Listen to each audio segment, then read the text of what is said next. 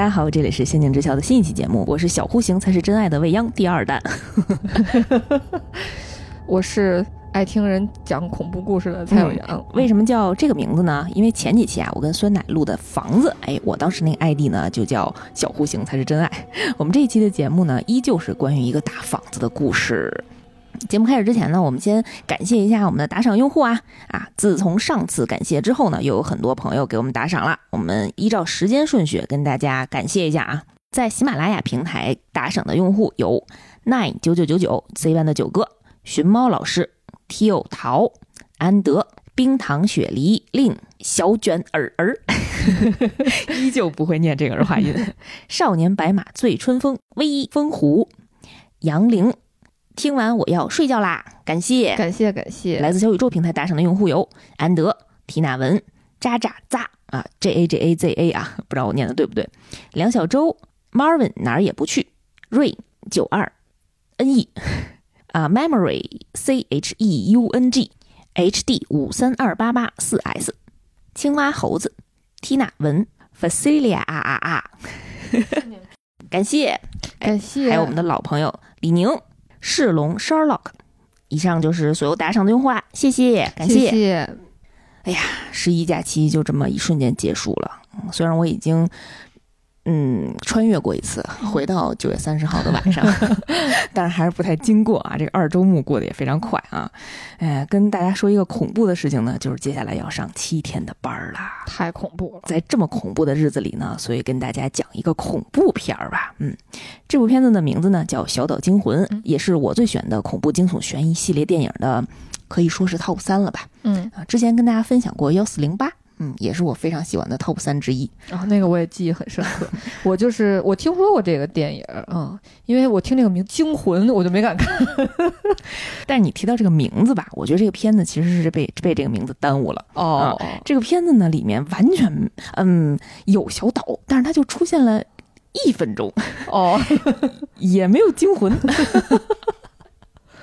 嗯，它的英文名字叫 The Others，就我觉得这个。翻译直接翻译过来都行，就叫他们，或者是其他人啊，外来者都可以。就比小岛，就是我觉得《小岛惊魂》可能是当时电影宣发，然后为了把这个电影弄得更刺激、紧张一点儿，所以特意用了这么一个翻译的方式。哦哦。然后有一些港版的翻译叫《不速之下》，吓人的夏，还有什么《神鬼第六感》，就是特别有他们那边的风味儿。是是是。这部片子呢是二零零一年由亚历桑德罗·阿曼巴执导的，尼可基德曼、伊莲卡西迪、基斯艾伦主演的一部惊悚悬疑剧情片。这个片子呢讲述了二战结束之后啊，在英伦的小岛上独自抚养一对儿女，等待丈夫归来的格雷斯，迎来了三个古怪的新仆人。之后呢发生了一系列怪事，格雷斯逐渐感觉到这座房子啊被诡异神秘的气氛包围着，一切都变得扑朔迷离。哎，这是一部二十多年前的老片子了，但是我最近刚重温了一遍，觉着哎呀，实在是太好看了。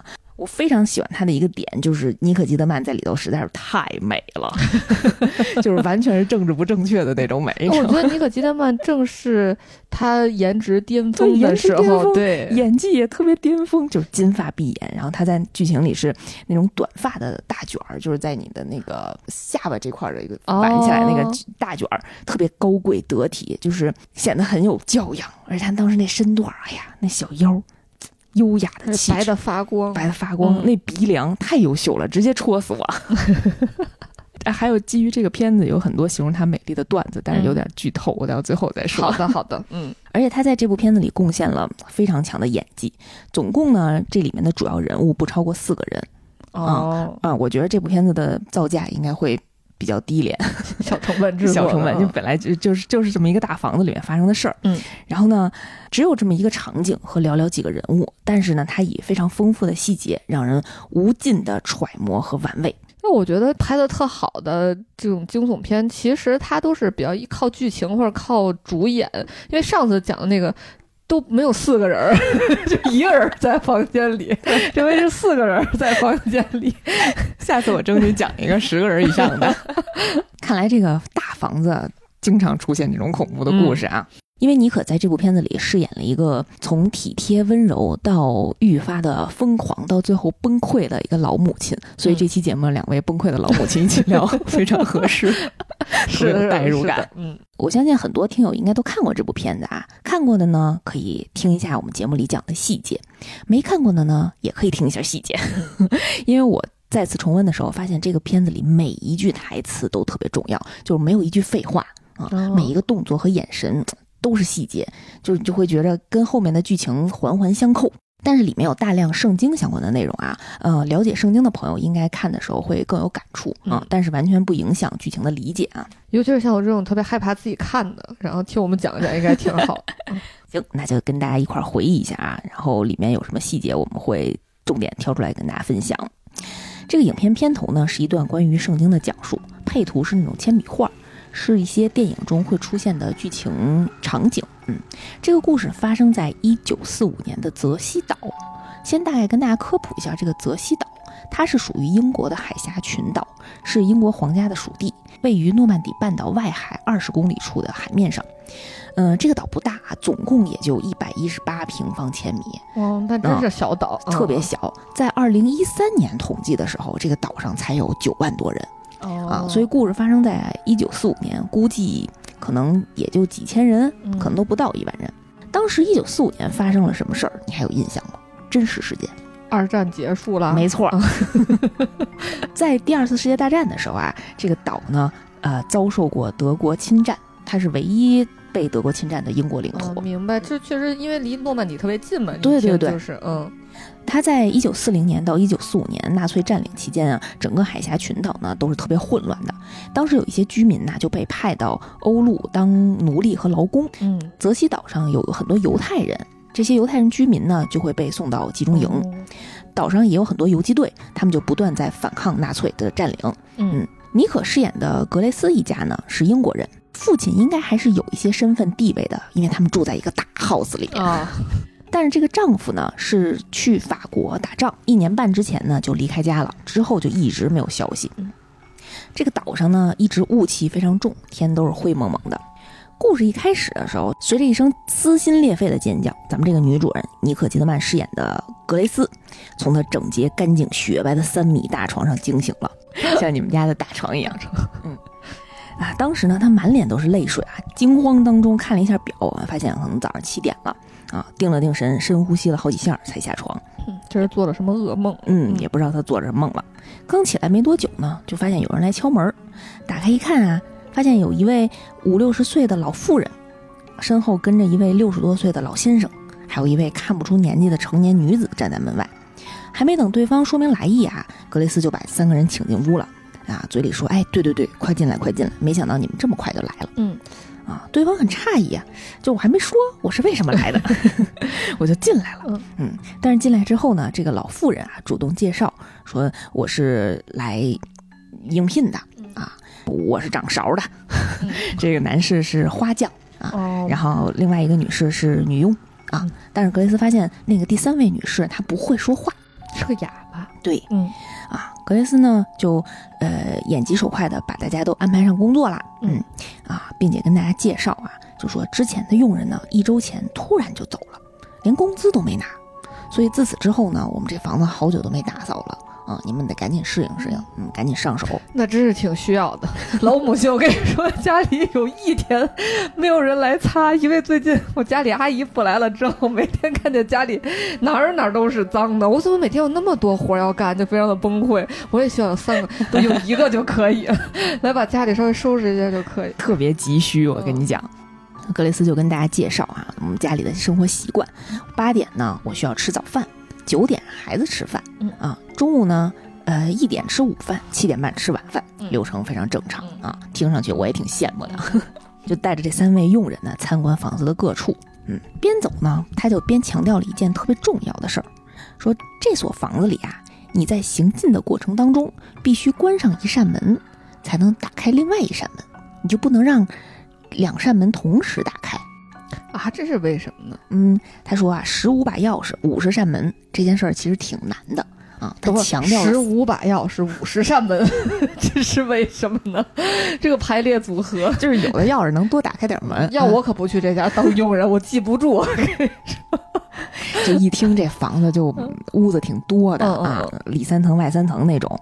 他呢就交给这老妇人一套备用的钥匙啊，也跟大家讲啊，屋里有一架特别高级的三角钢琴，嗯不要让孩子碰啊，因为啊，格雷斯说他自己听了会头疼，安静比什么都重要。嗯，他有点偏头疼，嗯，所以呢，当当时间长了，母亲都会有一点偏头。疼，安静安静特别重要。所以啊，这屋子里没有安电话，也没有收音机这种出声的东西，特别原始，也没有电。啊，这这也太原始了。为什么没有电？嗯就是因为战争的时候啊，德国人老切断电，他们就习惯了、啊，你装上人就切，装上人就切，嗯啊他们就习惯用蜡烛生活，哦，嗯，干脆就不用了。介绍完这屋子呢，格雷斯呢就带着三个人去见他们的孩子。嗯哎，那个时候孩子还没睡醒呢。见孩子之前呀，格雷斯干了一件奇怪的事儿，他安排女佣和老妇人把所有的窗帘都拉上，保证屋里完全漆黑，伸手不见五指的那种。呃，老妇人和女佣就开始蒙圈了。嗯，我说见个孩子为什么要这么摸黑灯瞎火的对呀，这孩子是有多见不得 见不得光？哎，这孩子真见不得光嗯啊！格雷斯呢就点燃了一个烛灯啊，带着两个人上楼，进屋呢先叫醒孩子，念了一段圣经啊，就类似于感谢主，哦哦然后把孩子领出来了。这两个小可爱就是长得特别好看，一个男孩，一个女孩。嗯姐姐呢差不多八九岁的样子，嗯弟弟六七岁吧，嗯嗯，都皮肤雪白，嗯，就是长得非常可爱。姐姐呢，看上去精神面貌呃机灵一些，就是弟弟呢，看上去有点儿胆小，呃哦嗯，可能年纪稍微小两岁。这个越听越像吸血鬼家族吧。女佣呢就直接带着孩子去吃饭了。格雷斯就跟老妇人介绍啊，孩子见不能见光，确实是有原因的，因为啊，我们家这孩子有不治之症啊，他们对光线极其敏感，不能暴露在比这个烛灯更强烈的光线之下了，否则呢，他们就会出现疱疹、呼吸困难，严重呢可能出现窒息。哦，那就是紫外线过敏呗，是这种类似的病。有应该是现代医疗下应该就知道是什么病了，就不是不治之症了、哦啊。但是有这病吧，他们这病还有点严重，所以就特别费劲。白天呢，要是在屋里走动啊，就必须得有人先给开路，就把前面那屋子的窗帘全给拉上，才能进这个房间、啊。所以呢，就验证了为什么要先关门再开门，就是因为你开着门啊，就会有光线透进来，哦那都不行哦所以得记住这个规则。哎，毕竟每个大房子都有点奇奇怪怪的规则啊。嗯这个小孩子吧，事儿也挺多的。嗯，老妇人呢给他们俩做好饭之后啊，这个姐姐吃饭的时候啊，就嫌弃老妇人做的面包味道怪怪的，没之前的好吃。嗯，熊孩子啊，就问老夫人以前的佣人什么时候回来。老夫人主打一个心态特别好，就笑盈盈的回答，有一搭没一搭的聊着，就说他们不会回来了。弟弟听着像是他给弄走，他们不会回来。老夫人也没辙呀，你们家佣人突然消失了，也不赖我是吧？嗯，弟弟就接话了，在对面，弟弟就说：“嗯，跟爸爸一样。”姐姐听完就生气了啊，这太不会聊天了，我的天哪！就可见弟弟就一直挺悲观的，他就觉得嗯爸爸去打仗了，就一直都没回，没信儿嘛。嗯，姐姐就跟他呛起来了，就跟他讲爸爸会回来的。但是呢，转身呢就问老妇人：“你也会走吗？”老妇人瞬间就心软了，就觉着孩子肯定是被一波人的抛弃，嗯心里可能是有一些嗯没有安全感，哎，就安慰孩子说：“没事儿，我们不会走的啊，你放心。”但是姐姐呢却不以为意的自己那儿碎碎念说：“他们当时也说不会，但是出事儿了。”弟弟听这话也急了，说：“你别瞎说，我刚开始以为是来的这三个仆人是造成了惊魂，现在我感觉是这家里这 个有点事儿是吧？”孩子就挺让人惊魂。老夫人也觉得特别奇怪，嗯然后就试探性的问：“出啥事儿了呀？”啊，姐姐就欲言又止，但是也想说不敢说，说妈妈有点发疯。哦，弟弟阻止他：“没有，没事儿啊，你给我闭嘴。嗯”姐就说：“有事儿，有事儿，有事儿。”这声音越来越大，就把妈妈给招来了、哦啊！妈妈就严肃阻止了这两个人吃饭的时候说话，命令他们一分钟之内必须把饭都吃完，并且呢，就让老妇人出来，说有话跟他说。哎，这个格雷斯把老夫人叫出来之后啊，就跟他讲，邮差呢每周三会来取件，我是上周准备寄信刊登的这个招聘启事，但是我发现啊，上周邮差没有来，也就是说我这个招聘启事根本就没被取走。说哦你们怎么来的应聘的呢？哦，啊，怎么来的呢？哎，这老夫人啊一下就笑了，就说：“嗨，这就是我一进门想跟您说的，您还没等我们说呢，就先找我们进来了。哦，我们其实呢就是路过碰碰运气，像这种大豪宅呀，很有可能需要我们这种老手。哎，特别巧的是呢，我们在这儿干过，但是是好几年前的事儿了哦，啊。我们现在又回来，因为啊，这房子对我们有挺非凡的意义的。嗯，呃，我我们是不是应该出示一下推荐信什么的？嗯格雷斯心想啊，没事儿，既然你们在这儿干过，我也不难为你们了啊嗯。他觉得这个理由挺挺合适的，嗯，正好你们对这间房子也熟悉，嗯嗯，但是呢，你们不要胡思乱想，孩子嘛，经常会无中生有，孩子毕竟是孩子，有的时候就是会胡说八道，嗯，你别信啊。你们现在就可以留在这儿继续干了，嗯啊。老妇人呢，就心情非常愉快的回到厨房继续干活。姐姐呢，最喝完最后一口汤，啊小声又嘀咕了一句：“啊确实有事儿啊。”就是姐姐有种不嫌事儿大，嗯看热闹不嫌事儿大的感觉。这三个佣人呢，就在这所房子里开始工作了。有一天晚上啊，格雷斯呢带着两个孩子在屋里读书，读到了一个故事。当时读到了这么一个故事，故事大概呢是讲述有一个孩子啊，因为信奉基督，愿意为基督献身，哎，被当时的统治者处死了。当时那个年代可能不不兴这个基督教。嗯姐姐呢，听完这个故事啊，就嘲笑这个孩子，觉得他特别愚蠢，啊，认为呢他可以暗自信基督，但是不说出来嘛。妈妈呢就觉得自己的教育出现了危机，妈妈就跟他解释：“你现在呢当然是可以因为保命啊不承认自己的宗教信仰，嗯但是你有没有想过死后呢？撒谎的孩子死后是要去边狱的，边界的边，地狱的狱。哦这是妈妈说的啊，说这是四大地狱之一。啊，在里面呢会接受万劫不复的惩罚，永世不得超生，等等等等，哎就给，他不吓唬了好多。信是不是就不用去？确实不用就不用去了 啊！但是他们全家都信啊，他妈特别特别明白信。明白，嗯，说完这个呢，他妈其实有点生气了啊，就觉着孩子三观有问题。对，嗯你这怎么能这样呢？嗯，我就今天呢必须让你们熟读并背诵全文儿，嗯 而且呢你们俩这孩子必须得分开，嗯，在一块儿呢就嬉皮捣蛋，就学习效率非常低啊，就让他们俩分开学。姐弟俩就急了，说不行，分开呢我们俩会害怕。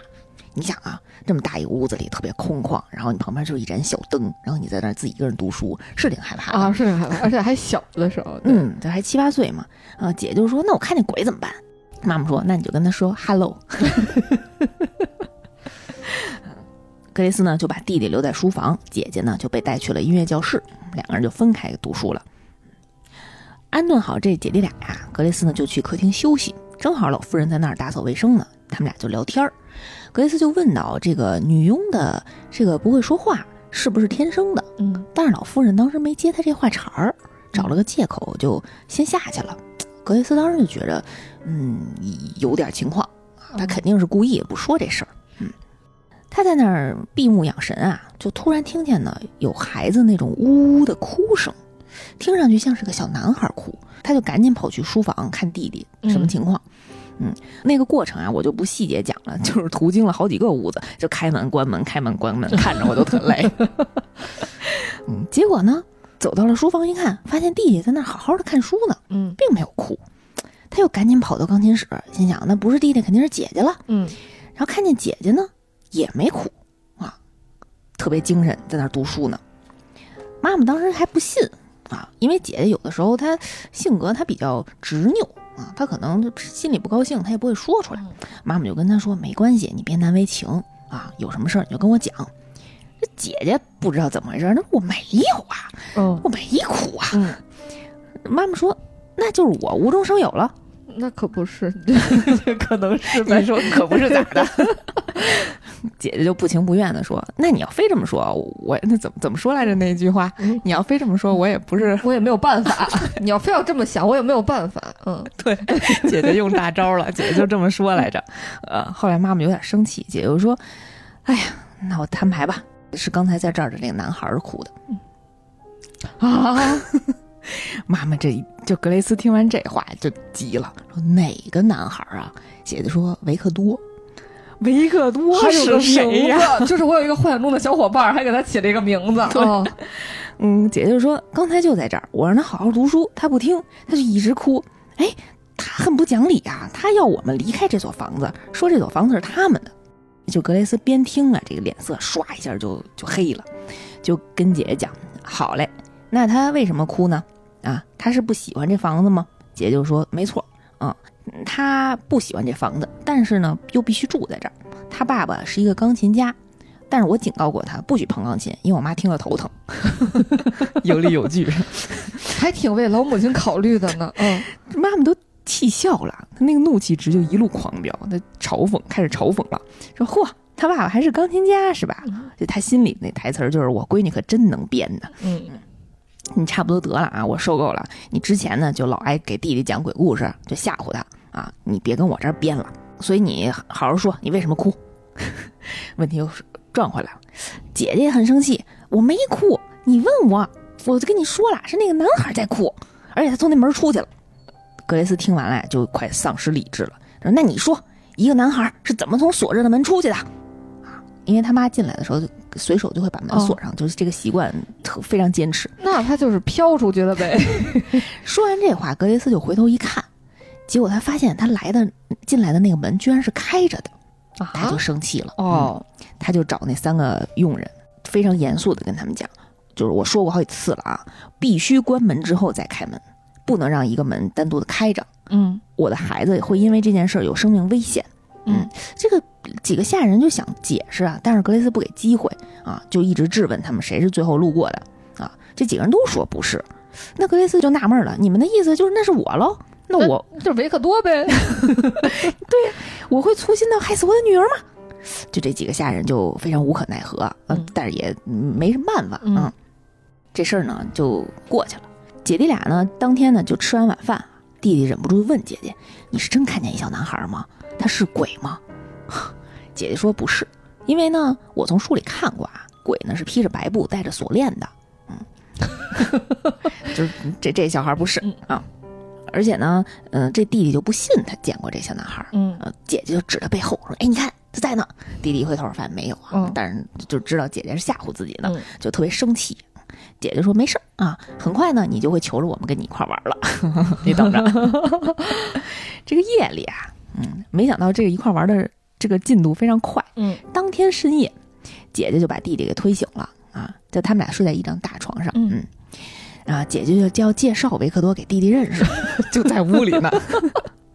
弟弟就太害害怕了，就不敢看啊，但是他隐约能听到第三个人的声音，哦嗯，姐姐呀、就说：“那你要既然不敢回头看，那你那维克多你就摸摸他啊，你证明一下，更吓人了你证明一下，我说的是真的。”啊！啊，弟弟就紧闭着双眼，就越来越害怕的时候，就感觉到有一双手碰了一下自己的额头，嗯啊，弟弟就吓疯了，哦啊，开始啊的尖叫啊，这个叫声就响彻了整栋房子。格雷斯听见以后啊，就飞奔而来，啊，弟弟就哭着啊，就扑到了母亲的怀里啊，然后就跟他告状说：“姐姐吓唬我啊，他说家里有个孩子，家里有个男孩儿叫维克多。”还让维克多摸我，格雷斯当时就对姐姐忍无可忍了，本来前白天的事儿他就还没放下，啊，就惩罚他念圣经忏悔，就直到自己承认错误，嗯嗯，直到自己呃承认自己说谎，嗯然后骗人。但是从姐姐的视角里啊，她觉得自己没错，她不认为自己做错了，自己没有撒谎，屋子里就是有人。母女两个人就产生了非常激烈的争执，嗯，母女的关系就极度恶化。妈妈当时呢也是听不进去话，就觉着我这女儿啊，嗯，就是现在叛逆期到了，我就得治你，嗯，我就不信我治不了你，我就、我理解这种老母亲的这种心情。对吧？我就得惩罚她，嗯，惩罚了三天啊，就愣是让这孩子在走廊上站着读了三天圣经。哦，这姐姐挺固执的，估计脑顶上得有三颗旋儿。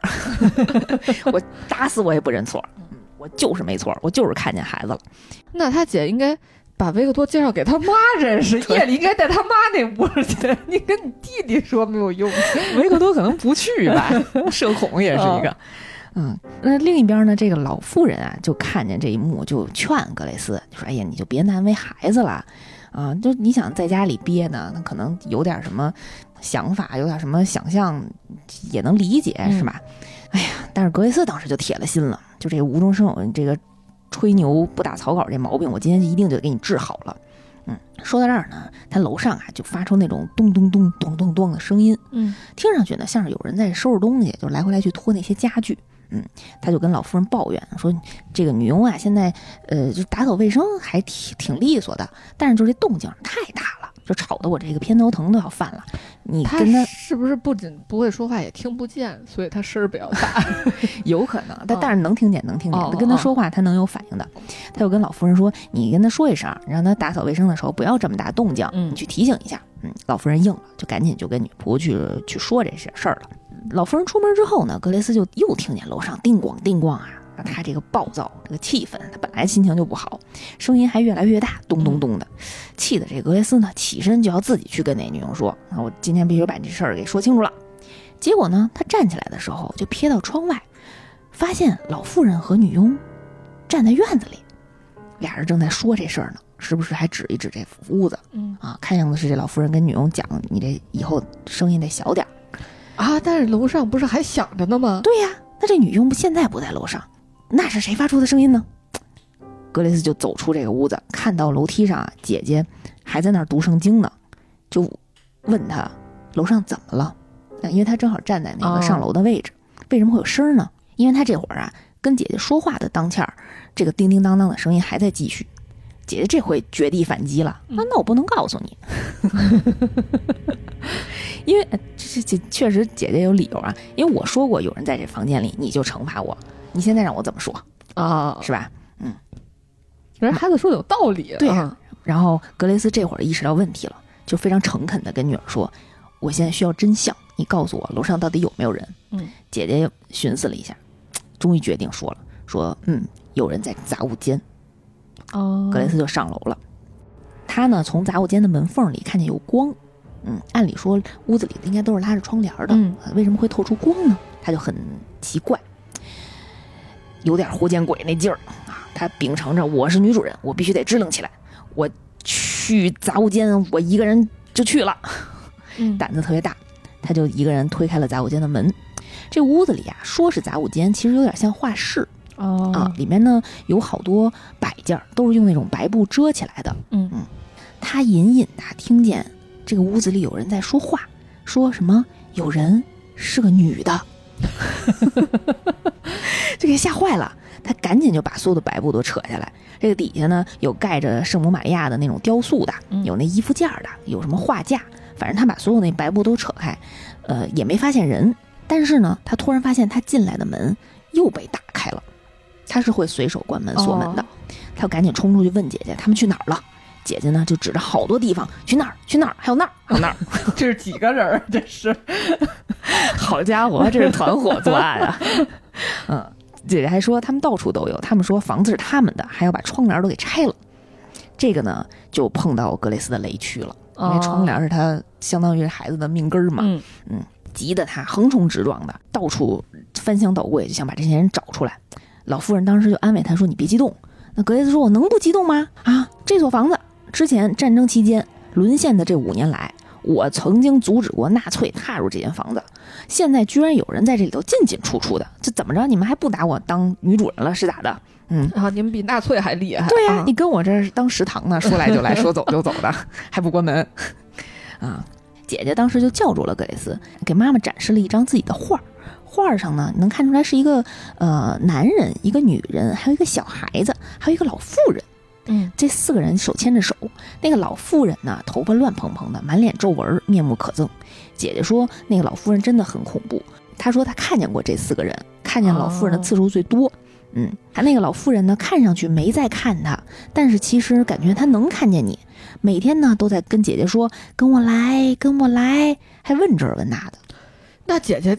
这到现在还能情绪生活的这么稳定，这个姐姐也挺厉害的，要不我早就被吓死了。姐姐也是个社牛啊。哦，但是她确实可能也不敢说，因为毕竟说了就接受惩罚。格雷斯听完就觉得这事情太大了，就不能坐以待毙了，跟他这几个佣人说：“我现在马上全屋大搜索，我必须把人给揪出来。”他呢也从楼下呃楼梯间拿出了一把猎枪，啊，就是防身用的，他就把猎枪上了膛。在那个瞬间，这是一个特别微妙的细节，就格雷斯上堂的一瞬间，他恍惚了一下，就好像琢磨这个情节，哎，我是不是在梦里见过？就大家应该日常都会发生这个事儿，对对对对，就觉得这个这个画面特别熟悉，就在那寻思，哎，我这手感有点熟悉，不太懂啊，不懂啊，这是我我自己看的感觉，嗯。当时那几个佣人和格雷斯一块儿就到处翻啊，不放过每一个角落，窗帘底下也都看了。嗯，电影当中啊，因为他们家里摆了好多艺术画，在昏暗的环境下呢，看着都挺瘆人的，就只能露出来那艺术画的眼睛，就你以为都是好多人看着呢，但其实窗帘一拉开，然后就只是一张画。哦哦，嗯，那拍摄手法挺好的，人没找到，但是格雷斯啊找到了一本以前的老相册。就这，因为这是一个老房子啊，他们也是后搬来，对，后搬来的。那个老相册呢，他呀就对照着女儿的画，想看看里面有没有相似的人物。他那时候就怀疑可能是 是不是以前的人，嗯，就有点往那个不是真人的那个角度开始想了。但是他自己不太信有鬼，他没有看到类似女儿画作上的那些人物，但是呢，他在最底下找到了一本精装的相册，那包装就特别精美。特别古典，但是翻开以后啊，发现里面的照片都特别奇怪。这些人呢，都是闭着眼睛的，仿佛在睡觉，都是睡觉的时候给拍的啊！这也太奇怪了啊，看着有点瘆人。是，主要那个年代那照片不是还是黑白的，就是那样，就是拍的时候还会碰一下那种啊。然后有里头呢有单人的，有母亲带着孩子的，有双胞胎手拉手的，但都是闭着眼睛的。哦，那太可怕了！天，当时呢，那个老妇人正好进这间屋子。格雷斯就问他说：“这是什么呀？”呃，老夫人就讲啊：“这他们不是睡着了，他们真的是死了。这是一本遗照相册。谁家遗照 也不应该是这样的呀！太可怕。说上个世纪啊，人们死后呢，通常被拍成这种遗照，做成相册，目的呢是期待他们的灵魂能够得以续存在世上，一种美好的寄托吧。”格雷斯跟你的心情是一样的，觉得太可怕了，这玩意儿太不吉利了，放在屋子里，啊，就让老妇人，嗯，要么就把这相册扔了吧，嗯啊，老妇人当时还解释说，失去亲人的感情会令人做出一些不可思议的事儿，啊，就是给解给他解释一下，这个相册是存在即合理嘛，嗯，明白啊，但是也不行，这这太不吉利了，施主，嗯。其实还挺能理解的，因为当时我姥爷去世的时候，因为我表哥和我都对我姥爷感情特别深嘛。嗯。然后当我表哥跟我说，说我当时特别能理解，就是人就是弄弄一个棺材，就是水晶的，然后把人一直保存在里边，然后每天都能看见他的这种心情，对，一种寄托吧。啊，对对对，嗯。但是，一般都拍睁着眼睛的，就很少有这种。遗照的相册，我觉得是不是就是那种去世之后就想把这个最后一个整个状态都保存下来？有可能，有可能。嗯，反正格雷斯呢，还是让老夫人给扔了，因为觉得太不吉利了。这期间呢，格雷斯就跟老夫人聊天儿，还了解到呢，当年啊，这三个人是留守在这个房子里面最后一波佣人，因为呢，老夫人跟他解释，当时呢爆发过很严重的肺结核。很多人都得病了，所以这三个人最终才离开的这这所房子啊，要不然他们也不会走的。嗯，对这个房子有很深的感情。折腾完这么一趟啊，什么人也没找着啊，除了这相册。晚上呢，格雷斯就等这俩孩子睡着了，进屋去看望他们。其实。格雷斯对姐姐的心情很复杂，哎呀，老母亲都能理解，就是责怪了她，惩罚了她，但是其实内心呢又特别内疚啊。其实他是我这样做是不是不太好？我这是不是有点过分了？对，其实他是非常非常爱这两个孩子的。他呢就觉着这两个孩子睡着了嘛，他就偷偷的亲吻了一下姐姐的额头，然后也小声的跟她道歉了，觉得自己是错怪她了。但是其实姐姐是醒着的，听到了啊，也接受了。我看表情上算是接受了母亲的道歉吧。嗯，在格雷斯要出门的时候，弟弟就醒了，他就小声的问妈妈说：“爸爸什么时候回来呀？”嗯，就可见这个弟弟对爸爸的感情真是挺深的，就是字里行间就经常问爸爸。哎呀，但是爸爸不在的痛苦，其实妈妈是最难过的。是的，当时妈妈真是不知道怎么回答了。孩子这么问他，只能昧着良心说：“爸爸打完仗就回来。”当时呢，弟弟又问出了一个灵魂问题，就是爸爸为什么去打仗呢？又没有人欺负我们。哦，是在小孩子的世界里是这样的，是吧嗯，他不能理解嗯这这种家国情怀那种大义。哎呀，这格雷斯就很难解释，就是因为爸爸很勇敢，因为他不愿意屈服听从德国人。嗯嗯这好不容易把孩子安慰好了，自己就不行了，就是说着说着这情绪就上来了。嗯她呢就只能自回到屋子里，抱着衣柜里丈夫的留下的这个衣服，就开始嗷嗷哭啊、嗯啊！就你看到这儿以后，觉着格雷斯真的挺可怜的，一个心力交瘁的老母亲，独自一个人在这么一所大房子里带着两个生病的孩子孩子了还还老整幺蛾子，对啊啊，而且就是孤岛吧，算是、嗯啊，就没有一个依靠，就哎呀，反正很能同情他。嗯很代入啊，当时看的时候，设身处地，这种无依无靠的感觉，反正气氛上我是代入了。哭着哭着呢，他突然呀就听见楼上传来了徐徐的钢琴声，太吓人。还真是挺吓人的，因为当时是夜里。就放过老母亲吧，我想说，人家这多不容易，能不能行？每次以为他能好好歇会儿的时候，嗯这个剧情都给他加棒啊。呃格格雷斯呢就顺着声音啊，就去到钢琴室了。顺手呢也把枪拿上了、嗯啊，他觉得哎呀，我这真的是一点儿都不能掉以轻心，我这个紧绷的弦啊就不能松开。他拿着枪就开打开钢琴室的门，看见钢琴架居然是打开的，嗯嗯，他就既生气又惊讶，嗯，他缓缓走过去呢，回身看见啊，就是钢琴室的门就缓缓的关上了，嗯，他以为是自己惯惯性给带上，嗯仔细看了一下屋里并没有人，他赶紧把钢琴盖子盖上锁起来，推门就出去了。忽突然想起什么，他又把这门打开了，轻轻的推，发现门会停住，嗯就说明这个门没有弹簧。嗯哦啊，就是它不会自动关上，那怎么回事呢？他就在那儿开门关门开门关门，就思考这个问题的时候，这个门呢，砰一声就关上了，就直接砸在他面门上了，就给他给拍倒了，太吓人，撞倒了，把他嗯撞出那个钢琴室了，嗯室外。嗯，屋里那人生气了，这人那是干嘛？走不走了？对我还想谈一会儿。进不进来是吧？把格雷斯撞倒之后呢，他也非常生气啊，他赶紧叫老妇人拿备用钥匙来开门。当时他可能进来的急，也没拿着钥匙。进门以后，发现钢琴架又被打开了，嗯嗯他就觉得这事儿不太对劲儿了。嗯这回格雷斯真信了，他就跟老妇人说：“这个屋里有东西，不是人，应该是尚未得到安息的灵魂。”那个时候，格雷斯精神就已经是接近崩溃了啊，嗯就是因为他是一个，嗯，感觉他之前的态度呢，就是绝对不信这些事儿，不信我就不信邪，嗯嗯，但是接二连三这些事情让他不得不相信这个屋子里有问题。嗯他就跟老妇人讲：“哎，你们肯定觉得我疯了啊，你们肯定不信，但是我现在算是信了。”但是没想到呢，老妇人跟他说，他本来就信这事儿啊啊，他觉得这种事儿呢是可能会发生的，有的时候呢阴阳界就是会交织在一起。格雷斯当时就觉着这我这个世界观崩塌了，这种事情怎么可能发生呢？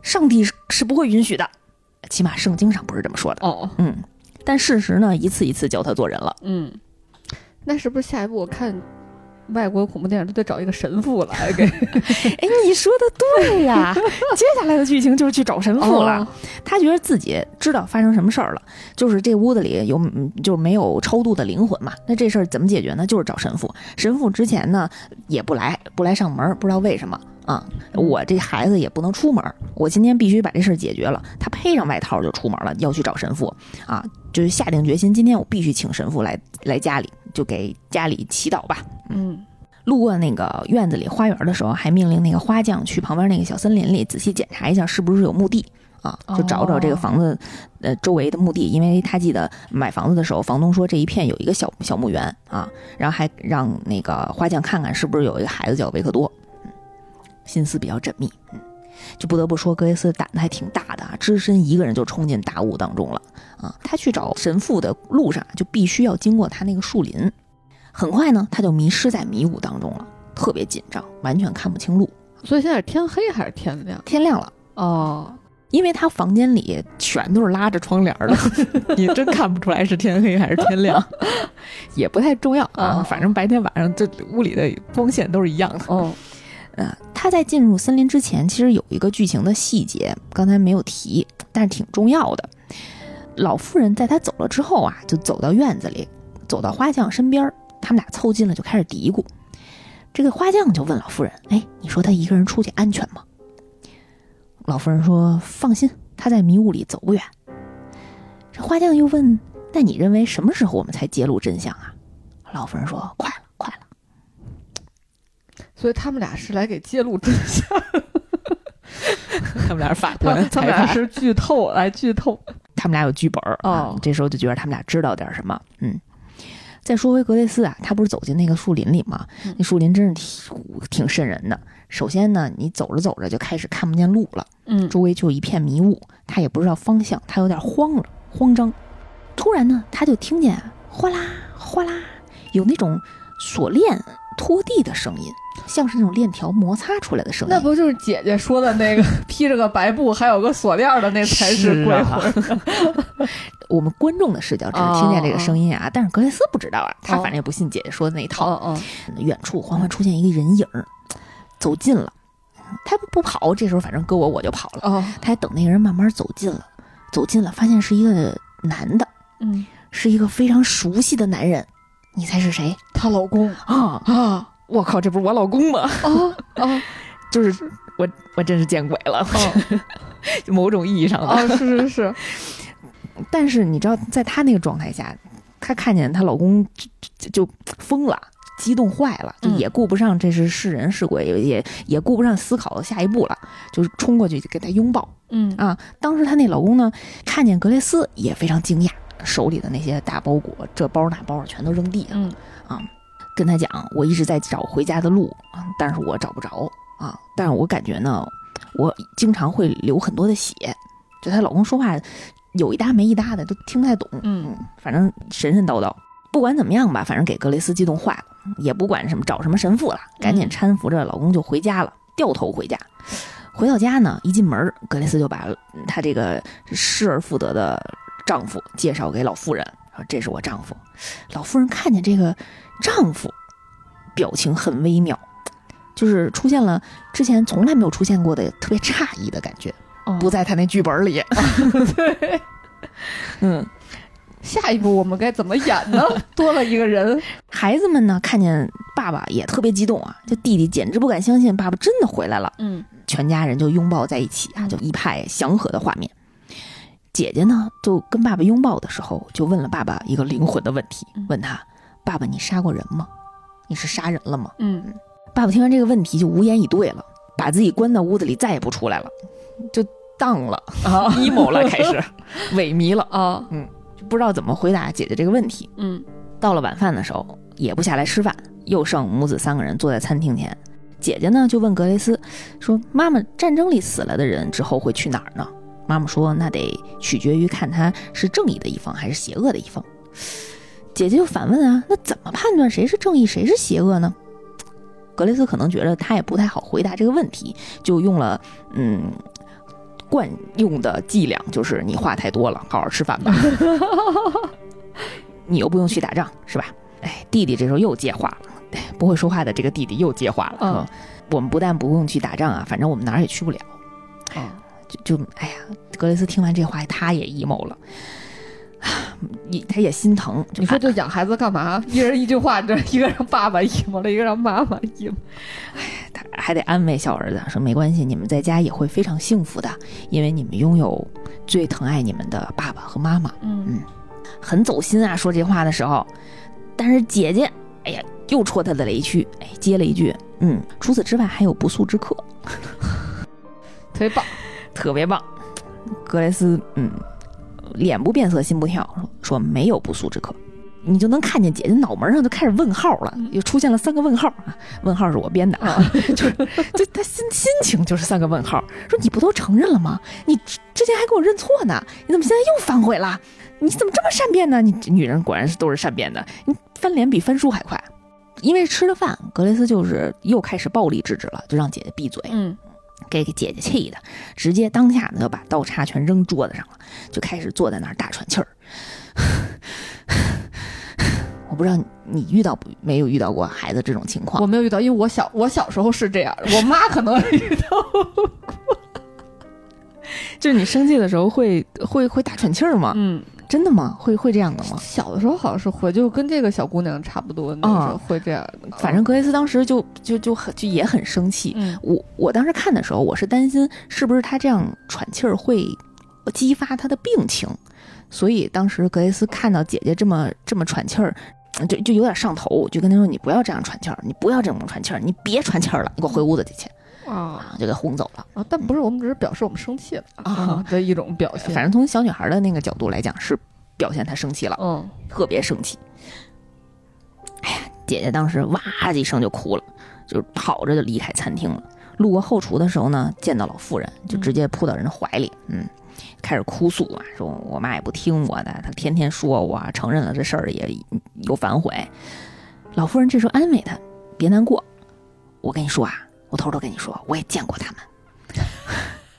姐姐就说：“那你怎么不说呀？你说了，我妈肯定就信了啊。”但是老夫人说呢：“你妈妈现在只相信书本上的故事，但是迟早她会见到的，你别着急，到时候一切就会不一样了。感觉是他们带来的。老夫人说：“你等我，到时候我给他们叫出来啊，让你妈看看。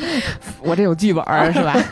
但是没到，没到，嗯没到那个揭幕的时候呢。嗯，等大家都睡下之后啊，深夜里，这个老妇人呢和女佣和花匠啊就一起在花匠的这个院子里小储物间”嗯啊，商量事儿。嗯三个人围在篝火旁边啊，就谈论格雷斯这么一家人。这个说的话呢很有意思啊啊，就是看第二遍的时候就觉得很有意思。他们三人说，小孩子比较容易哄骗，问题是格雷斯比较棘手，但是她那丈夫根本不足为患，甚至都不知道自己在哪儿，可能是听着就特像幕后 boss，我老觉得她丈夫好像不是人毁，是魂儿毁了。有可能嗯啊。就嗯看到这儿的时候，大家也都这么觉着。嗯嗯又过了几天，格雷斯和女儿的关系呢稍微有些缓和了啊，就谁也没提这事儿，可能就过去了。她呢就给女儿啊试穿那种接受圣礼的时候才能穿那种白纱裙，嗯就特别好看。女儿穿上以后呢很美丽，这个白纱裙呢甚至还有一个配套的白面纱，就你哦翻到前面来以后就跟新娘一样。那不就是每个小女孩梦想中的梦想小对裙子？就是嗯梦中情裙啊 啊，特别好看。姐姐当时穿上以后就特别激动，就不想脱下来。哎呀，就这，但是当时格雷斯就觉得你这这东西只是试一下，你别给弄脏了，嗯咱们得在重要的时候才穿。但是姐姐就说，我就我就我就再穿会儿，就再穿会儿。当时格雷斯就心软了，他就想，哎呀，也不知道是不是能看到姐姐出嫁的这么一天，毕竟嗯孩子这个病情也没法出屋子、就就心里也有疑谋了，也就没逼着他脱下来。嗯嗯，他就说，那你在这儿玩会儿，我先出去收拾会儿东西。嗯，你穿一会儿吧。格雷斯出门以后呢，就去看看她那个萎靡不振的丈夫去了。葫芦他半天，反正从背后葫芦了他半天，那丈夫也在那儿一直瞪着眼睛，也不出声啊，也也不动，嗯，就不知道他怎么了，也不知道他回来干什么。你说就是是也不知道他回来干什么，父爱不动如山，就完全不动啊。回到那个小女儿这屋子里啊，就看见姐姐背对着她坐在地上，单手在玩一个小木偶吧。嗯，这格雷斯心想说：“我不是跟你说了吗？这这东西怕脏，你还坐地上，嗯劝我都说过你了。”就问他：“跟你说了不要坐地上。”哎，这话没说完呢，他就发现那个女儿玩木偶的那个手变得特别苍老、枯黄。啊，不像一个小女孩的手，他就慢慢的往前走啊，哎呀，还是胆子大，我跟你讲，就他走过去，转身正面看见女儿的时候，发现这个白纱后面的脸变成了一张老太婆的脸，太吓人了！这又，我天哪！格雷斯就慌了，但是这可是他女儿啊，他再怎么紧张，再怎么害怕，他也不能对呀、不管他女儿啊，对呀、质问对方：“我女儿呢？你把她怎么样了？”嗯哎，没想到对方用他女儿的声音在回答：“嗯什什么意思？我就是你女儿啊！”啊啊，格雷斯这会儿怒了，就是觉得你把我女儿弄走了，还装他的声音，嗯就冲过去嘶吼着跟对方拉扯，然后嗯，就拎起他往地上摔呀，要把他的面纱扯下来嗯啊！对方就开始尖叫啊，这个尖叫声呢，就把那个他那个佣人老妇人和那个女佣就全都吸引过来了。结果这个格雷斯把白纱撕扯开之后，发现哎，这个背后真的是姐姐的脸。嗯那个时候已经头发都已经被他扯得凌乱了，整个衣裳也都碎破碎了。嗯这姐就赶紧又跑到老妇人怀里，哎呀，大声的喊着：“哎呀，他疯了，他疯了，他要杀了我，他不杀了我不罢休，恶毒，恶毒，恶毒！” 就是一直在辱骂他的母亲。啊，格雷斯那时候也不知道怎么了，泪眼汪汪的，就他亲眼看见这个不是自己女儿的这个画面啊，嗯。当时呢，那个他就去到厨房，让自己冷静冷静。老妇人安抚完女儿之后呢，就回来，哎拿了两片那个药白色的药片儿，就递给格雷斯，说这是能缓解你头疼的药。嗯，我劝你不要为房子操心了，你看你现在这这这有点不太正常了啊。都出现幻觉。对呀、你交给我们吧，我们知道怎么做。格雷斯当时噙着泪啊，眼里，但是听完这话，他有点奇怪，他就困惑着寻思，什么意思？什么叫交给你们了？嗯，你们懂什么？听完这话，他就觉得哪儿不对劲儿，但是又想不出哪儿不对劲儿，就把老妇人轰走了。我老觉得老母亲就不要老给自己上难度了，真的。你看我目前还比较那什么的原因就是啊，就交给你吧，我一点儿也不想操心。谁说这个能交给你？太好了，我不想知道这些事儿，我不想负责，可以可以都行，都行，拿走拿走。对，格雷斯是一个某种意义上非常有担当，就所有事儿都要亲力亲为、啊，就是哎呀，某种意义上来讲，也是对孩子极度的关心、极度的关注。等那个老妇人被他轰走之后呢，格雷斯就看着桌上的药片儿，又寻思了一下，就把药片儿从水池子里冲掉了。现在他呢，谁也不信，哦，他连自己都不信了。就等他缓解好心情以后，回到卧室，她那个不动如山的丈夫居然坐起来了，还主动开口说话。嗯他说什么呢？他说：“嗯，闺女都跟我说了，你们那天那事儿，什么事儿呢？就是观众的角度，就是、嗯什么事儿呢？到底是啥事儿啊？”格雷斯说：“我也不知道那天发生了什么，佣人半夜全都走了，一句话都没留下。我是不会伤害孩子们的，我愿意为他们而死。”说着这话的时候，她这个不动如山的丈夫就站起来了，把衣服穿上了，还说自己回来就是为了看看大家。现在我要回去了，我要回到前线去了。二战不都结束了吗？对她丈夫说，因为战争还没结束。嗯格雷斯听完这话，她崩溃了啊！就是行了，你你就你就找借口，你就你为什么要去打那个无意义的仗呢？这儿才是你的家呀，为什么你就不能陪着我们呢？就是你留我自己一个人守着这片黑暗，守着这个监狱，你还不满足？就是他说这话，自己说着说着，好像就明白什么了。他说打仗就是个借口，你就是想离开我，对不对？嗯，他解释，他没有办法解释现在这个情况啊。你想啊，前脚刚因为自己的那个幻视伤害了自己的女儿，嗯这后脚这丈夫又要走，嗯，我要是他，我要崩溃了。哎，这个丈夫听完格雷斯说这些话，听着听着自己也哭了。你不知道他是良心发现还是怎么着，就是无声的痛哭，哭着哭着呢，我都不知道怎么往下续着这剧情讲，就两个人哭着哭着就开始翻云覆雨了。心疼男人倒霉一辈子。没错，结果就是因为这样，第二天一早，格雷斯醒来的时候，发现床铺又空了，就温存过后又剩她一个人了，哦，又剩她一个人和这个监狱了。她丈夫真的走了，再一次丢下了她和孩子们。这一次真是心如死灰了。这个人吧，最难过的其实不是经历灾难，而是灾难中呢给予了你极大的希望，然后你又一次打碎它。嗯，嗯，我觉得要不然你就别回来，你这回来又走了，你说是什么事儿？啊你说回来两前两天不动如山，第三天决定走了，你这是什么人 把？山搬走了。啊，但是吧，这个剧情还是继续啊。这格雷斯呢也真是惨，就他还没来得及心碎，就听见孩子的卧室传来惊声尖叫。维克多回来了。还真不是，嗯他赶紧跑过去看，就发现屋子里的窗帘全都没了。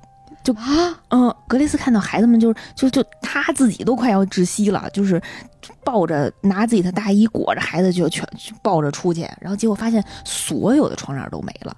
他赶紧去到那个应该是我去到了一间嗯储物间，还是就是空间比较小的地方，嗯赶紧用什么画板啊把窗户给盖上，然后把窗户给遮上，嗯反正让孩子先暂时在那里头歇一会儿。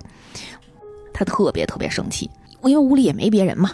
他他信没别人嘛，他这会儿反正又说没别人了，就质问那三个仆人，说是谁拆了窗帘儿，嗯啊怎么回事还都给拆了，都给拆了，一夜之间全给拆了，就趁人家翻云覆雨的时候全给拆了。啊。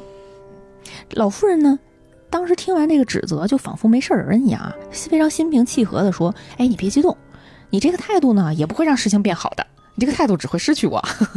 怎么还 PUA 人家呢？嗯，之前呢可能是孩子见光过敏，但是没准现在可不一样了呀。你有没有刚刚才发现孩子除了尖叫也没别的什么事儿呢？这这那还感谢你喽。对这格雷斯是说，那我也不能拿我孩子做实验吧？啊我不能出事儿了再解决呀。但是他听完这话就懂了，我明白了，就是你们搞的鬼，你们呢就为了吓唬我，就为了霸占我这所房子，对不对？行，你们就甭管了，我自己找窗帘儿。他呀就收回了老夫人的那个备用钥匙，啊，而且哦他不是有把枪嘛，嗯拿着枪指着这三个人说：“你们现在就给我离开这间房间啊，离开这个房子。”这三个人就被轰走了。这老妇人走出房门之后啊，看了看远方，嗯，好像呢心情也没受什么影响，哎，就非常坦然的跟花匠说：“哎呀，你怎么看远方？我反正是忍无可忍了，去揭开墓碑吧。”嗯啊嗯，原来他们俩一直知道这事儿。哦另一边呢，格雷斯呢就在家里叮咣五四的一通乱找，就找那个窗卸下来的一些窗帘儿。嗯你拆了，但是你得给我藏起来，我得找出来呀、啊对呀但是他也找不着，那么多窗帘儿就是一瞬间没了。到了夜里啊，哎呀，这边那闺女真是不省心，这个姐姐，她带着弟弟从窗户爬出去，就非要去找爸爸。这不是一般的不省心了啊！蔡这他妈想打死他的这种不省心的，作为一个老母亲，蔡小阳现在已经崩溃了，已经濒临格雷斯拿枪的境地了。就去吧！我现在就是你去吧，找别别告诉我，对，我不想去。你你看好你弟弟啊！哎呀，他们呢就在要走到森林边儿上的时候，就看见了一个墓碑，姐姐就那定睛的在那儿扒拉那墓碑上那些杂草，就想看看上面写的是什么。嗯，双线剧情啊，格雷斯这会儿呢正好在老妇人住的阁楼里找找窗帘儿，窗帘儿没找着，但是他从床底下翻出一张照片儿，这个背面的落款啊写的是一八九一年十二月，反过来一看，好家伙，是老妇人、花匠、女佣三个人并排坐在沙发上，闭着眼睛，像睡着了一样。啊，啊，格雷斯当时就吓死了呀。这个时候呢，姐姐也终于把那墓碑上那些杂草都葫芦开了，就发现墓碑上写的真是老夫人的名字。啊，回头一看，这三个人呢，还在他们背后慢慢的靠近，就离他们大概有十米左右的距离。他们三个人是鬼魂儿他们三个人，反正现在这么看，应该是死了。哦，嗯，那时候姐姐还跟离那三个人距离更近的弟弟喊呢：“嗯快跑，有鬼！”哦然后弟弟一回头一看，你看着维克多说你怎么没跑啊？你现在想起来跑了？弟弟还看，哎，这不是那谁吗？哦不是那谁和那谁和那谁吗？为什么说他们是鬼呢？嗯，他们又没披着白衣服，戴着脚铐的，对啊，跟你说的不一样啊。姐姐说：“这那是我书上看的，你别管了，你跑。嗯弟弟这时候从姐姐的那个情绪当中也意识到问题不对了，也没嗯再跟姐姐拌嘴，然后撒丫子就快跑啊。格雷斯这时候也冲出来了，他发因为发现那个姐弟俩不在屋里了，他发现这惊天大秘密之后，赶紧冲出来，就是接这两个孩子，说赶紧回屋，赶紧回屋。而且这么说，从那个照片来说，他们已经死死了四五十年了。嗯，一八九一年的事儿，嗯故事发生在一九四五年。嗯哎呀，危机面前也不管什么母女之间的隔阂了啊！格雷斯呢就把孩子接回屋子里之后啊，呃，因为这三个佣人是在院子里呢，还没走进门儿。嗯格雷斯拿着枪就向着他们仨前面的那个草地开了两枪，嗯警告他们千万不要再往前走了，警告你们啊！这个老夫人还缓缓地往前走，哎，慢慢的说：“你也别费这劲啦，我们在半个世纪之前就已经死于肺结核了，嗯，相当于你再开枪也没什么用我们都已经死过一次了啊，对呀，啊！”克雷斯听完就吓坏了，就手抖的赶紧反身回到屋子里，把门锁上了，把这三个人隔挡在外面。哦哎，你发现他们三个人进不了屋，就不是像别的鬼魂一样能够飘进来，锁在外面，哦还真的锁在外面了。格雷斯那会儿就赶紧让孩子们去楼上躲起来啊，躲到屋衣柜里吧。啊，这个时候老夫人呢就隔着门，跟已经就是反正半条命都没了的哦格雷斯慢慢的说话，嗯呃神情非常坦然，缓缓的开口了：“哎，我们呢一直想让你看清楚状况，我们必须学会和睦相处，活人和死人。你们要是不出现，自己在这儿飘着，其实也挺和睦的。你非出现跟人家说咱得和睦，那怎么能和睦呢？格雷斯也是这种心情，说你们死了就放过我们吧。哎呀，结果老妇人说，就算我们放过你，他们会放过你吗？谁呀？那些不速之客啊！老妇人还点拨了一下格雷斯，我可跟你说啊，他们现在正在跟你们的孩子在一起，就等着你呢。真可怕！就是 你给哪波鬼开门合适？你要在两波鬼中间做一个选择，贞子大战伽椰子，怎么回事？瞬间变成搞搞笑片了。格雷斯当时也非常惊恐，但是他出于母一个母亲。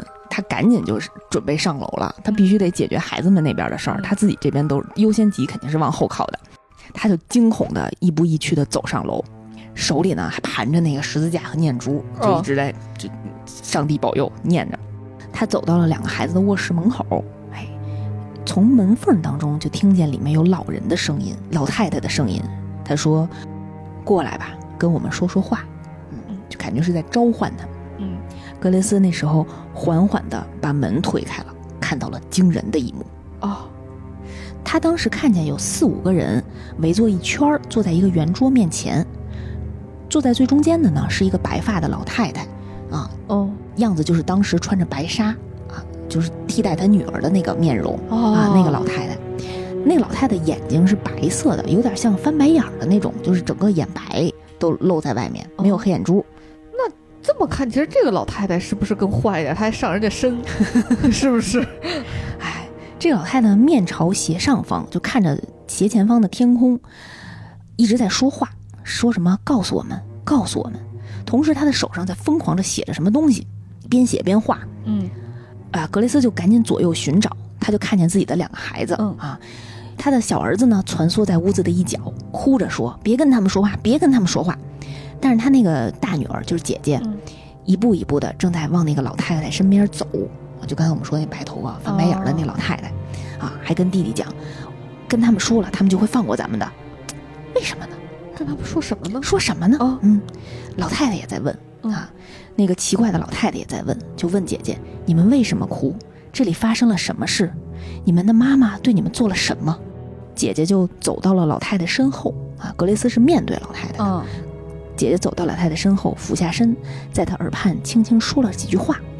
老太太就飞速的在纸上写字儿啊，然后就看见旁边的一个男士拿过那个纸，拿起来就开始念啊。他说是关于枕头。老太太那个表情就出现了震惊，她惊恐的问姐姐：“是枕头？他就是这样杀了你们？用枕头？”啊！姐姐听到了以后，就就就像。从梦中惊醒一样，打了一个冷战，立即喊道：“他没有杀我们。”但是前面坐着那个老太太就说：“孩子，你已经死了，为什么还留在这座房子？”我的鸡皮疙瘩都起来了，我现在我自己讲的自己鸡皮疙瘩都起来了，我都开始打冷战了。所以，这整个屋只有他妈一个活人是吗？姐姐听完也疯狂的喊啊：“我们没死，我们没死！”弟弟听完这话也不知所措了，也跟着。喊：“我们没死，我们没死。”而站在原地的听完这些话的格雷斯，就仿佛想起了什么，就惊恐的抓着自己的脸，就一直在回忆。然后他又疯狂的跑到了桌子前面，就一直摇晃那个圆桌，就那四五个人坐在一起的圆桌。而且他还抢过老太太面前那些写着东西的纸张，然后撕扯的扔掉。画面突然一转。就从老太太这边的视角看到的是，桌子上那四五个人，看见这个桌子莫名其妙的晃动，纸张呢自己飞起来变成了碎片，从空中飘落。啊，所以他们看不见克雷斯，他们看不见，观众会从桌前看见这是一对夫妇和两位请来的应该是通灵师哦啊，还应该应该还有一个房东之类的人。所以全都死了，所有人都是死人，然后互相觉得对方是鬼。这个妻子呢，就在桌上，就就这个坐在圆桌上的这个妻，这个女士，这个妻应该是妻子，就在这个桌上斥责她的丈夫说：“你看见没有？咱必须搬家了。现在你清楚了吧？啊，这屋子有一个母亲用枕头闷死了自己的两个孩子，然后开枪自杀了。那个看上去像是她老公的人说。呃，事情还没有完全清晰，你先不要激动。然后那女的说：“我还不激动呢，你看咱们儿子维克多，天天做噩梦，说看见过他们家女儿。原来最可怜的人是维克多，可怜的维克多。这个这个看上去像是丈夫的人，然后哎呀，心里想一下，叹了一口气啊，好吧好吧，咱们搬家吧。哦，咱明天就搬。哦。”哎，这个看上去是妻子的人大舒了一口气，然后就站起来说：“太好了，你终于愿意搬家了。我现在赶紧看看维克多去，我告诉他这个喜讯。”哦，他就走出了屋子。哦，啊，慢慢的呢，这个屋子就这些人就都陆续的走了，就变成了一个空房间。嗯嗯，镜头呢又转向了屋外，是格雷斯啊抱着这两个一直在痛哭的孩子，三个人抱在一起，蜷缩成一团儿。这格雷斯呢就哽咽的、缓缓的在自言自语。他就说：“起初我也不明白为什么会有枕头。我看见他的时候，你们两个人就不动了。于是我就拿枪对准了自己的额头。我开枪之后呢，什么也没有发生。我听到你们在卧室里嬉笑，你们在互相扔枕头玩儿。这一定是仁慈的上帝给了我第二次机会，让我不要放弃，让我努力做一个好妈妈。想哭，但是现在这些都意味着什么呢？我们现在在哪儿呢？”哎呀，这个时候那个他们那个呃掌厨的了 女仆老妇人就出现了，就跟格雷斯讲说：“之前我为什么不告诉你女仆哑巴这件事儿？嗯，就是因为当这个女仆发现我们三个人都死了的时候，问了我同样的问题。我告诉她之后，她就再也不说话了。哦，但是我之前不能告诉你，我怕会你你身上会发生像她一样的事故。哎呀，好可怜！来吧，起来喝杯热茶吧。”这些不速之客就要走了，但是还会有新的人来。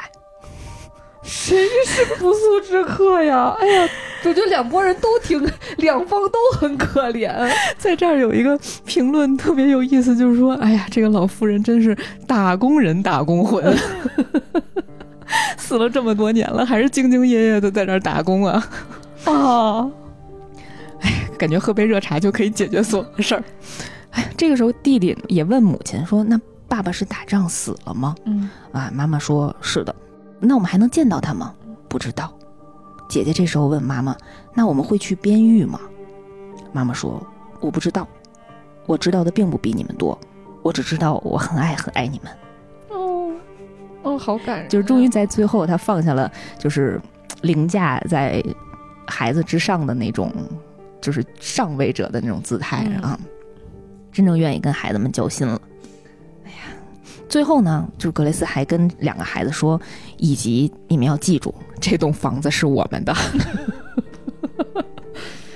妈妈就一直拉着这两个孩子重复这句话，然后你就会听到这栋房子里一直有隐隐的声音说：“这栋房子是我们的，这栋房子是我们的，这栋房子是我们的。”主要我现在回想起来，觉得维克多很可怜，好一小女孩非让他去摸他的鬼弟弟，然后是不是？剧情当中我省略了一些细节，就是维克多非得要把窗帘拉开，姐姐非得拉上，维克多非得拉开，姐姐非得拉。我要是维克多，我也挺害怕的。你说我要把光照亮屋里每一个角落，然后有鬼非得要把窗帘拉上。哎呀。故事还没完，还有一个小结尾啊！第二天在天亮之后呢，这两个孩子发现自己再也不怕阳光了，就是姐姐和弟弟。然后姐姐就在阳光下翩翩起舞，嗯，他们眺望窗外，喃喃自语道：“没有人能把我们赶出这栋房子。”啊，窗外站着的是谁呢？是穿戴整洁的维克多和他们一家人。维克多呢，就盯着二楼。格雷斯和姐姐的弟弟三个人所站的那个窗户，嗯，感觉好像是看见了人影，嗯嗯，他就仔细看着这个窗户，直到爸爸叫他啊，和妈妈一起驱车离开了。等他们一车一家人走后呢，房东呢又锁上了这个院子的大门，门上又挂起了房屋出售的牌子，这个片子才结束了。唉，但其实想想挺可怜的，就我觉得他。是不是因为知道了丈夫战死的消息，所以她的精神崩溃了，不小心闷死了自己的孩子，所以她就自杀？嗯，有一种解释是这样的。嗯，那最后一个结尾吧，就是我们害怕的也许是自己，我们逃避的也许是真相。嗯，最后一个落款。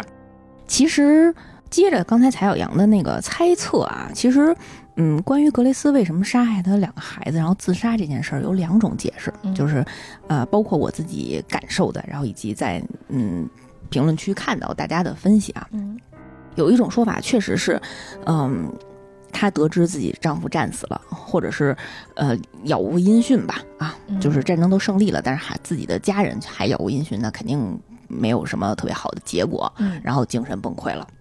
嗯，但是对于这个解释，我有一个疑问，就是从故事剧情当中能看出来，他真的特别特别爱这两个孩子啊。就虽然有的时候比较严厉吧，然后也控制控制不住自己的情绪，嗯但是身为一个老母亲，真的能理特别理解。是的，是的，所以我就在想，什么情况下，你，你会亲手杀害自杀了这两个孩子，就杀害自己的孩子？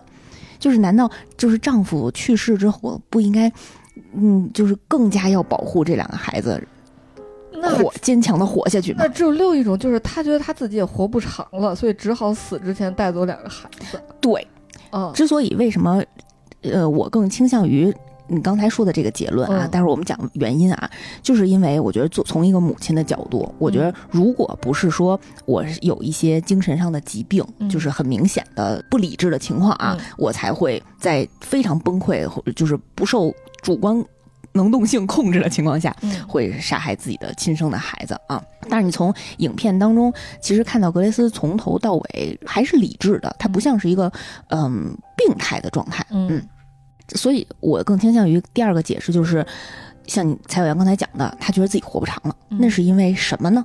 我们在剧情最开始都提到，当时这个岛是被纳粹占领了。哦剧中呢，啊、格雷斯曾经跟老夫人说过，我无数次的阻挡过纳粹抢夺我这间房子。那有没有可能是，其实纳粹在进到房子之前，然后格雷斯觉得他守不住这个房子了，为了避免自己和孩子落入纳粹的手中，可能会遭遇更惨的不幸，他先哦亲亲手哦我觉得这个也非常有可能。嗯嗯因为，哎，怎么说呢？就是看到这儿的时候，我就想起来了，嗯，被取熊胆的熊，然后在弥留之际把自己孩子咬死了的那个故事。啊啊，是。其实有时候说新闻里说有的妈妈，比如产后抑郁啊，或者因为受到什么事情，她想嗯带着孩子一起跳楼啊，或者跳河什么的。其实大家都在说这个妈妈为什么心这么狠，还要自己死，还要带着孩子。但是其实嗯你当了妈妈之后，你其实还是能理解的，就是 就是你走了之后，你的孩子面对这个世界，他其实是更艰难的，还不如就一起走了，就也挺好的。就是从老母亲的角度来说吧，我们一块儿死了，在这个房子里，我还能当他妈妈，对不对？他死之前可能没想到自己还能在这个房子里，就是，嗯，哎呀，就是去边狱，我们也能一块儿去。触动了两位老母亲的嗯心境。其实我也觉得，就是导演通过这样一个比较惊悚的故事，嗯，表达是反战的情绪会更多一些，就是对战争那种绝望吧。可能是在敌人马上就要进屋之前，就是进守不住的情况下，然后逼的这样一位就是深爱自己的母亲，然后做出来这种疯狂的事情。嗯，等于全剧只有维克多一家受到了伤。全剧从人的角度只有维克多受到伤害，但是从格雷斯的角度，就是他作为鬼也一直在受到伤害。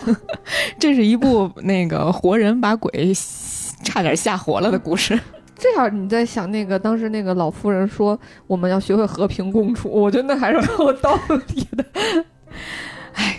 就因为故事已经讲完了，我们说回来，最开始我说，呃，关于妮可基德曼在这部片子里特别美，有好多段子啊，涉及到剧透。就有有一个评论说，东方最美的女鬼可能是王祖贤版本的小倩，西方最美的女鬼应该就是这房子里的妮可了。哦，然后还有一个评论说，我有了钱，我一定要买一所大房子，然后让妮可在里面走来走去。这也变成了我的一个梦想。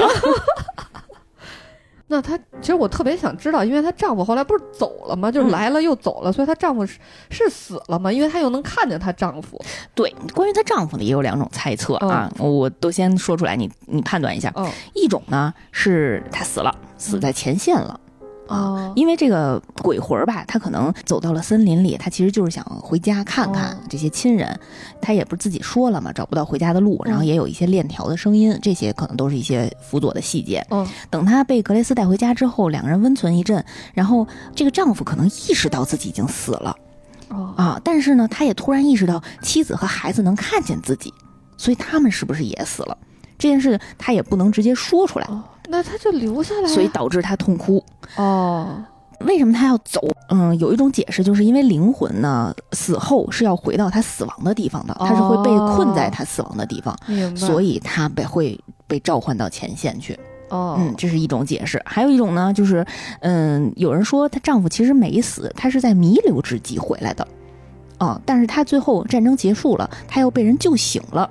等她康复回来的时候，她的灵魂就要回到她的身体里了，这是一种解释。啊，哦，我觉着，我觉得还第一种，我觉得更倾向于对他去已经去世了，毕竟还有那些链条声音。哦我觉得这部片子虽然是一个恐怖惊悚片吧，但是它能用这种，哎，人和鬼 分不清互相彼此 的这种感觉，然后去体现战争的那种绝望的悲痛，嗯导演还是很有格调的。可以理解为什么是我喜爱的这种惊悚片哦 top 我 top 三里面的其中之一了吧我想？去看一看啊 你再看看吧。那虽然我刚才把剧情整体的给大家讲述了一遍啊，但是其实有很多很多细节以及呃这几个重点的演员他们的演技，其实都没有办法用以语言完全的复原出来的。嗯，一个是我想看看妮可到底有多美，巨美。还有一个我想看看最后那个大反转那个地方，我觉得太厉害了，怎么这么多反转？我当时晚上啊鸡皮疙瘩都起来了。啊，嗯，喜欢的朋友们呢，可以再重温一下啊。如果之前看过的，没看过呢，感兴趣的话，还可以再看一遍。也祝大家之后度过一个美好的七天吧。今天的节目呢就告一段落了，希望喜欢我们节目的朋友给我们点赞、留言，多多的互动啊。那我们下期节目再见。再见。